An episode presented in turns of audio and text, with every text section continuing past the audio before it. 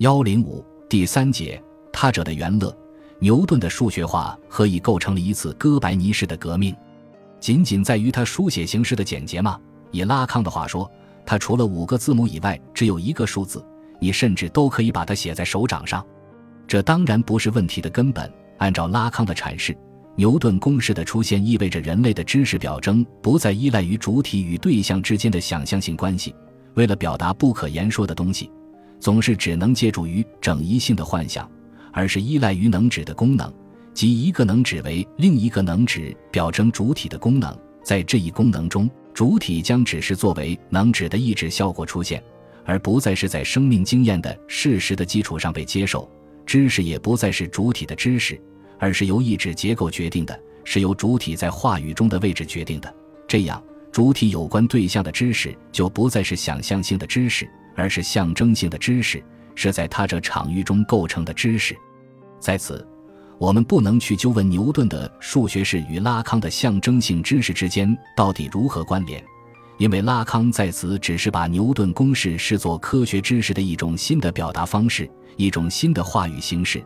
其真正的动机是要借此启动精神分析话语的根本转变，那就是以能指的功能作为话语的出发点。为此。他再次回到了索绪尔的能指理论，更确切地说，是再次回到了他早年借索绪尔而阐发的自己的能指理论。在这一次对索绪尔的重述中，拉康除重申能指对所指的优先性之外，还特别的强调了自己的能指算式中横杠所代表的意义抵制的作用。其目的无非是说，把世界理解为一的观念，实际只是能指的能指性的效果。所谓能指的能指性，指的是能指的自主性，能指对意义的坚持。但拉康现在赋予了这个坚持的品质一个特别的含义：愚蠢，或称能指的蠢相。换句话说，能指本身并不表征任何意义，但能指的持续滑动给人一个假象，似乎能指的背后真的存在一个意义，存在一个指涉物。就此言之。能指的蠢相，实际也是言说主体的蠢相。主体恰恰就是我们鼓励去言说的那个人，但不是言说全部。正如我们为诱惑他而告诉他的，人不可能言说全部，而只是言说蠢相。拉康说，就像他一个人站在讲台上滔滔不绝，不断的再来一次一样。能指的这一重复，恰恰也显示了主体的蠢相。如果说能指的在场具有表征主体的功能。其所表征也只是主体的蠢相，我的独自在场就是我的蠢相。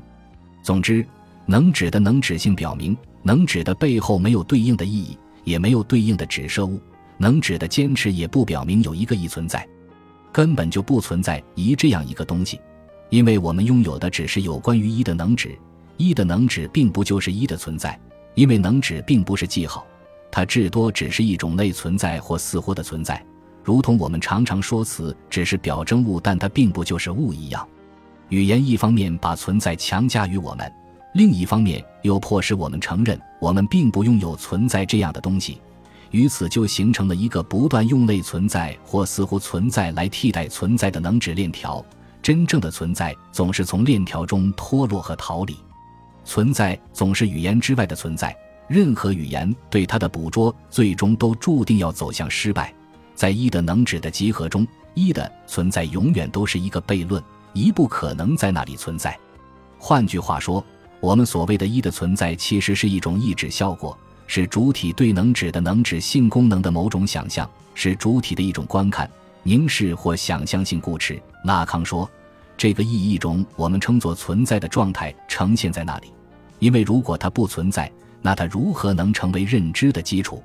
在那里总是会出现僵局。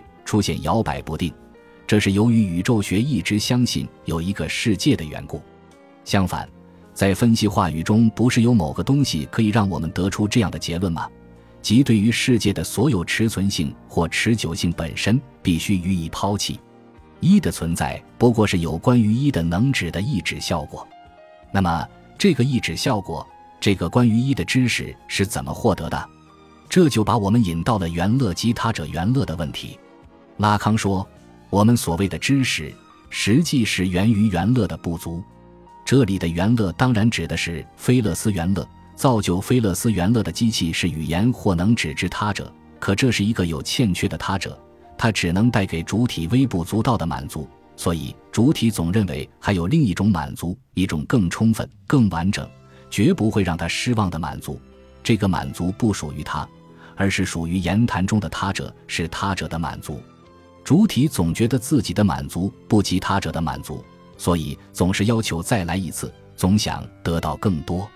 不管怎样，享受的不足让主体相信必定有更好的东西是自己还未得到的。他越是这样想，就越是觉得自己所获得的越是不够，原本已有的满足就越是苍白，以至于觉得那另一种满足确实存在且应该存在，只是自己无法获得。那实际就是他者原乐，是他者享受到的比我们更多的原乐。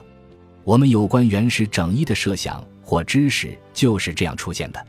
但拉康说，这一他者原乐根本就不存在，只是主体觉得他应该在不可及的某处持存着，觉得应该有某个他人在享受着比自己更多的原乐。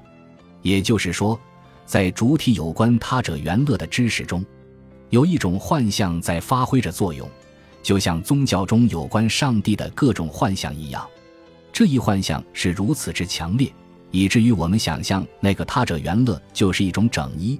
想象在他者圆乐的背后必有一个一存在，就好像我们看到烟雾就想象一定有一个人在抽烟一样，而实际上根本就不存在一这样一个东西。我们所谓的一实际只是能指的一指效果，一总是非一，它总是把自己显现为不是一的东西，显现为似乎是一的东西，显现为一以外的东西。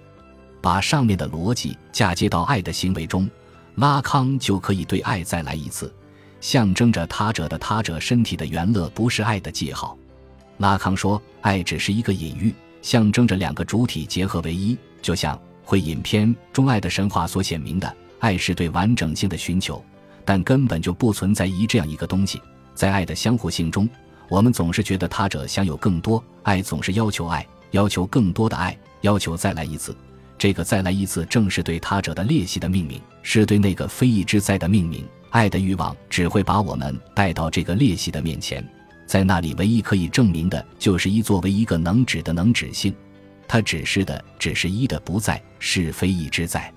至于那处在爱的关系中的另一方，我们想象他他享有他者原乐，并由此想象他他是一个整一，而实际上那个他人不过是支撑我们的欲望的对象 A，是那被称作身体之实在界的东西，是他者身体上的那些洞孔。裂缝和边缘是无法被象征化的剩余，在那里显现出来的只是一种身体原乐，一种不同于菲勒斯原乐的他者原乐。他者身体的原乐，或者说他者原乐，不是爱的记号。他者原乐的背后并没有一个一支撑他者原乐的东西，支撑我们想象他者原乐的东西，不过是他者身体的剩余，是他者的非一。爱所欲望的不过是一，他者的身体就是这个一的象征。但却是一个失败的象征，是主体因快感的不足而幻想出来的。他者的原乐，他者原乐都是一种不可能的原乐，一种不可能性的原乐。对于这个不可能或不可能性的原乐，拉康有一个逻辑学的说明。这是一段让人极其纠结的文字。因而，如果不用下面的说法，我们要如何去表达那对于原乐来说不应是不可能不是的东西呢？即如果在菲勒斯原乐以外还有另一种原乐，那它不应是不可能不是那一种原乐。如果有另一种原乐，那它不应是不可能不是那一种。那一种指的是什么？指的是剧中的那一别种原乐，还是我们在其基础上指称那一别种为别种的那个原乐？我在此说的，在实质意义的层面得到了支持，因为前半句指示了某个错误的东西。如果有另一种原乐，但除了菲勒斯原乐，并无别种原乐。除了女人，也许是因为对他一无所知而只字不提的那种原乐，那种造就了他的非整一的原乐。说存在另一种原乐是错误的，但这不会妨碍接下来的话是正确的，即它不应是不可能不是那一种。你会看到这是完全正确的。当正确导致于错误时，它是有效的，其意义能发挥作用。我们唯一不能容忍的就是从那个正确的导向错误的。说有另一种是错误的，这不会妨碍我在 for 的基础上再玩一玩双关的游戏。所谓它不应是不可能，不是不可能错误，指的它就是那一种。假设有另一种，那恰恰就是没有。同时，不是因为没有，不是因为它不应是不可能，不是有赖于此，斧子才极少落香。我们作为起始的原乐，那一种必定是，必定没有。你应该把那理解为最旧。必定没有那不是的别种。是的，这纯粹是文字游戏，是一个语言痞的思绪非议，是科学的滥用。你对他完全可以不加理睬。在此，拉康的逻辑到底是什么？只有一种原乐，那就是菲勒斯原乐。我们所谓还有另一种原乐，那实际只是一个假设，一个错误的假设。因为这另一种原乐根本上是不可能性的原乐，是不可能的原乐。它是作为菲勒斯原乐的效果，并且是失败的效果出现的，是因为能指的无能而指射出来的。换句话说，他者原乐只有借非乐斯原乐才能得到界定，它处在非乐斯原乐以外的一个彼岸位置，我们只能在非乐斯原乐的不足中去想象它的存在。